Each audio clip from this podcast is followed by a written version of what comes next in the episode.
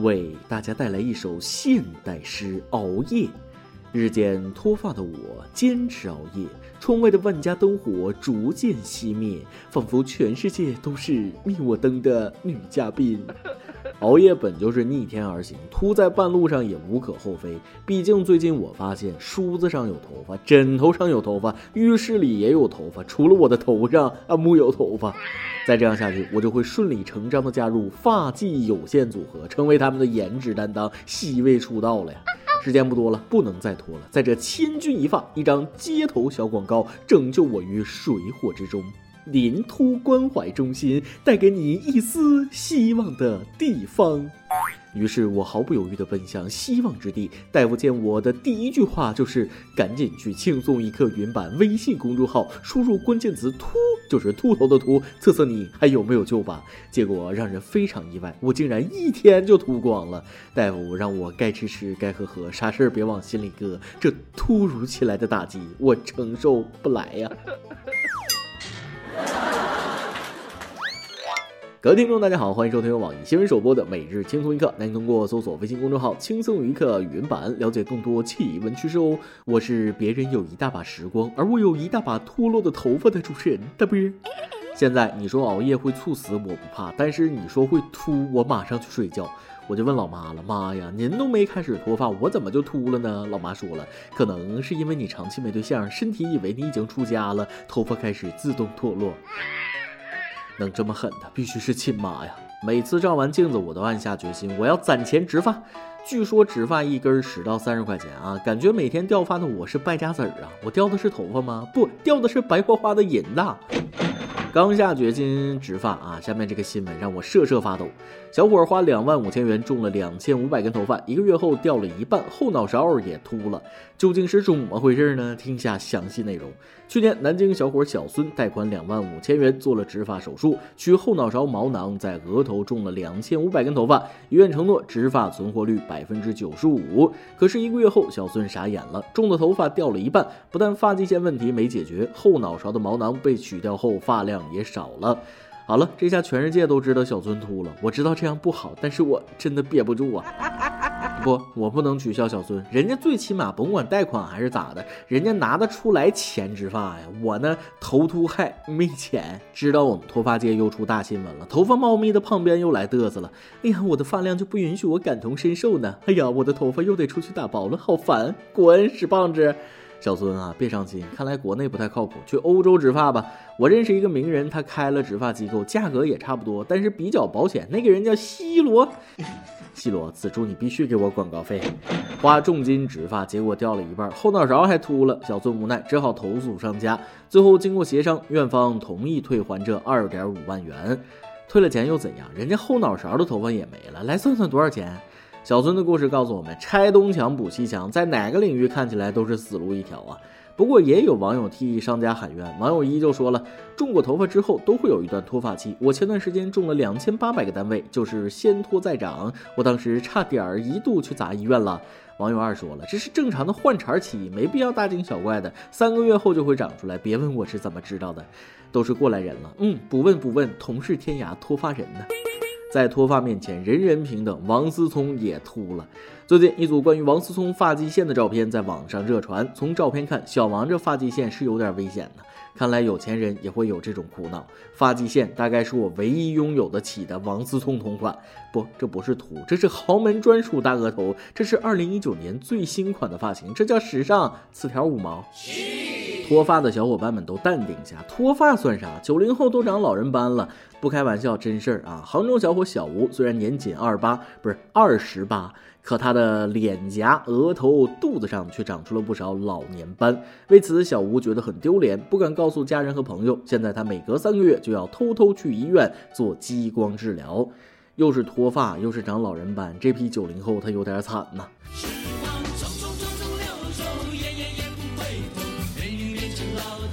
我就不一样了，我永远十八岁。我特意翻看了一下网友们的评论，全是吐槽九零后压力山大。我们九零后是压力承受太多的一代，孑然一身，韭菜被割得最惨的一代。我九一年压力太大了，不能像以前那样有饭吃就行。现在每天为房子、车子、结婚的钱，甚至双方父母的赡养，以及自己的孩子奶粉钱、学费操碎心。没房没车没存款就算了，脱发也不说了，怎么老年斑也来找我们了？生活能不能对九零后好一点？大家别灰心啊，小吴只是个例，别瞎说。九零后没几个长老年斑的啊，不然零零后该叫你们爷爷了。医生提醒说了，长老人斑可能与日光照射、遗传、不良习惯等因素有关，所以大家一定要做好防晒，还有就是不要熬夜。算了，当我没说，反正你们也做不到。说点开心的，昨天愚人节你被愚了吗？我就被坑惨了，怒摔键盘，辞职信都写好了。昨天我一上班，领导就把我叫到办公室，让我马上收拾东西去杭州参加一个优秀主持人表彰大会。结果我人已经在北京西站了，领导发信息给我，愚人节快乐。我去，我这暴脾气，向来都是我整人的份儿，没想到今年大意了，可能是我太想要求进步了。高中一次愚人节啊，我也被同学骗过一回。他和我说，老师让我去办公室，我还真就傻傻的去了。我进办公室以后，在老师面前站了许久，老师就问了有事儿，瞬间就明白被耍了，我就郁闷的说了，老师校长找你。可是这次真真的被耍了，获奖感言我都写好了啊，是我虚荣了，光听见领奖了。要不是看在银行卡余额，也就是穷的份上，辞职信我早就提交八百回了。没办法，人穷志短呐，兜比脸干净的我，看到这份研究，内心依旧毫无波澜。每天久坐六小时，增加早死风险。这是英国《每日邮报》报道的。英国专家最新研究显示，每日坐六小时或以上将增加患病机会，且早死风险增加百分之二十五。据说久坐导致英国每年七万人死亡。久坐致死，不坐能怎么办？每天在电脑面前一坐就是十几个小时的人飘过。专家呀，你总说这不能干，那不能吃啊，感觉我自己能活着那就是奇迹了。专家研究表明，你呼吸一分钟，寿命就减少一分钟。哦，厉害的专家，请提议把工作时间改成五小时，法律规定的那种。谢谢。不过英国专家，我觉得这事儿还得看国情啊。久坐增加早死风险，这是你们英国人的事儿，我们中国人就没这病。要不是因为穷，谁会久坐？谁想上班？谁不想出去浪？好想回到小时候，学校每年都会组织春游，满满的回忆呀。一次春游，我同桌和我吹，他早上吃的龙虾，结果春游的路上他晕车，吐了一车的方便面呢。实力羡慕大妈，春天来了，年轻人都在忙着搬砖，大妈们却在忙着赏花。最近朋友圈一张树上结满了大妈的照片火了，树上的大妈呀，别怪年轻人批评你们，你们这素质确实堪忧啊！大妈留点神吧，从树上掉下来摔着您，逃出主人他赔不起呀。又是别人的学校，非常让人羡慕了，放六天春假，让同学们去赏花去恋爱。近日，四川某高校发布通知称，在放假时间总量不变的情况下，全校师生在四月一日至六日放六天春假，主题是去赏花、去恋爱。该校董事长表示，情感教育很重要，让年轻人选最美的季节去感受、去爱。别人的学校从来没有让我失望过，去赏花、去恋爱，我仿佛闻到了恋爱的酸臭味儿。春天来了，万物复苏，又到了小动物们交配的季节。我说我怎么现在还没有女朋友呢？原来是学校出了问题。当初要是我们学校也这么安排，我也不至于到现在还单身呢。所以学校是我脱单路上的绊脚石。同学们都出去浪了，难道上班的我就不配赏花、不配恋爱吗？强烈要求国家假日办啊，新增一个春假，让全国人民都去赏花、都去恋爱，以解决低生育率问题。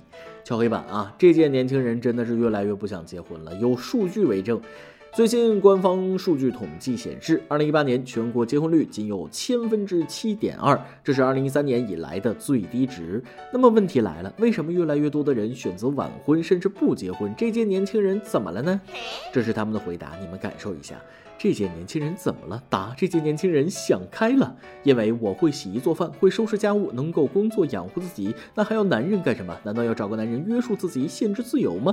我一个人熬过了所有的难过，所有的不开心，一个人扛水，一个人看电影，一个人吃火锅，我已经适应了生活的泥潭，不想再有一个带给了我希望，又将我推入深渊的人出现。结婚房车彩礼分分钟一百万人民币教你做人。当然，结婚如果发房子、生娃养娃支出全报销，我立马就抓一个人去登记。我也不想结婚，不过我的原因就和他们不一样了。我单身至今，那是因为我响应号召啊，晚婚晚育，呃，少生优生，幸福一生，这可不是白学的。什么？让我说大实话？我不想单身，可实力它不允许呀。昨天晚上，爸妈给我安排了一场相亲，见到女方，女方第一句话就说了：“你真丑。”我想可能是愚人节的缘故哈，所以就说了：“今天是愚人节哦。”结果姑娘说了：“是吗？但我说的是实话哦，不说了，上至尊了。”每日一问：昨天愚人节你被愚了吗？之前的愚人节你有被骗的经历吗？快说出来让我开心一下。现在心情非常低落。今天你来啊，往跟天网的上提问了：你参加过运动会吗？在赛场上你主要负责什么项目呢？咱们的运动健将真是不少啊！微信网友 B L E S 说了，必须参加过运动会呀，从小到大届届不落，主要就是跑一百米、三级跳，至今还有比赛过程中被拍的狰狞丑照，想看想看，私信发给我，必须的。微信网友锦说了，今天问到我的强项了。小学十次运动会，一百米跑，除了第一次参加第二名，其余九次全部第一名。初中参加过一次，第三。高中胖了，运动项目从百米转到了千九，两次第二，我恨。第一始终是那个两百多斤的大兄弟。到了大学减肥成功，但是没再跑步了，只代表学院踢过两次校内足球比赛，两次都是第五名。非常喜欢运动，既能锻炼身体，也能培养自己的意志力，还能体会竞技的乐趣。现在毕业了，还在一直健身，希望能一直保持下去。听完我只能说俩字儿啊，佩服佩服。信网友可可西里说了，记得高中开运动会，报名一千五百米的一个女生身体不适，让我替她。班主任说跑不动，走下来就行。我都打算跑不动就停下来走走的。可是当我上场之后，我才看到我男神是那场比赛的裁判之一啊！我就硬生生把一千五给跑下来了。在男神面前不能示弱啊！硬撑下来的结果就是一到终点就躺地上了。同学把我拉起来，趴水池上吐了好久，然后病了一个多星期。为什么我听完有点想笑啊？不过值了值了啊，在男神面前那绝对不能示弱。再来一段。高中的时候，我们学校组织春游爬山，我去超市买吃的，遇到同学买套套，他很热情的告诉我，套套在野外能装水，受伤了能包扎，还能把手机装里边防水。听同学说的这么好，我也买了一盒。回家老妈惊问我买这个干嘛？我心无城府的说，春游的时候也许要用。你们看，我胳膊上到现在还有被皮带抽的疤呢。哦，你们看不见。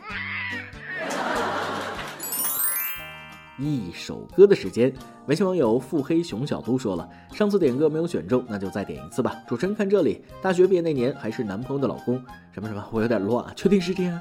推荐了轻松一刻原版，一直到现在六年快过去了，毕业结婚裸婚五年，现在终于有了自己的小窝和快两岁的女儿。我想说，不管过去的那些日子有多辛苦，只要两个人彼此温暖，共同努力，什么都会好起来的。三十一号就是女儿两周岁的生日了，想点一首王菲的《人间》送给她，希望她宽容善良、平安喜乐，也祝主持人身体健康、工作顺利。今天只能给你的宝贝送去迟到的生日祝福了啊！但是我的心意绝对是满满的，祝你的宝贝生日快乐，祝你们的小家幸福永远。王菲《人间》送给你们，也送给所有的朋友。以上就是今天的网易轻松一刻，由电台主播讲当地原汁原味的方言播轻松一刻，并在网易和地方电台同步播出吗？请联系每日轻松一刻工作室，将您的简介和录音小样发送至 i love 曲艺 at 幺六三点 com。老规矩，祝大家都能头发浓密、睡眠良好、情绪稳定、财富自由。我是嘚啵，咱们下期再会，拜拜。风雨过后不一定有美好的天空，不是天晴就会有彩虹，所以你。一脸无辜，不代表你懵懂。不是所有感情都会有始有终，孤独尽头不一定惶恐。可生命总免不了最初的一阵痛。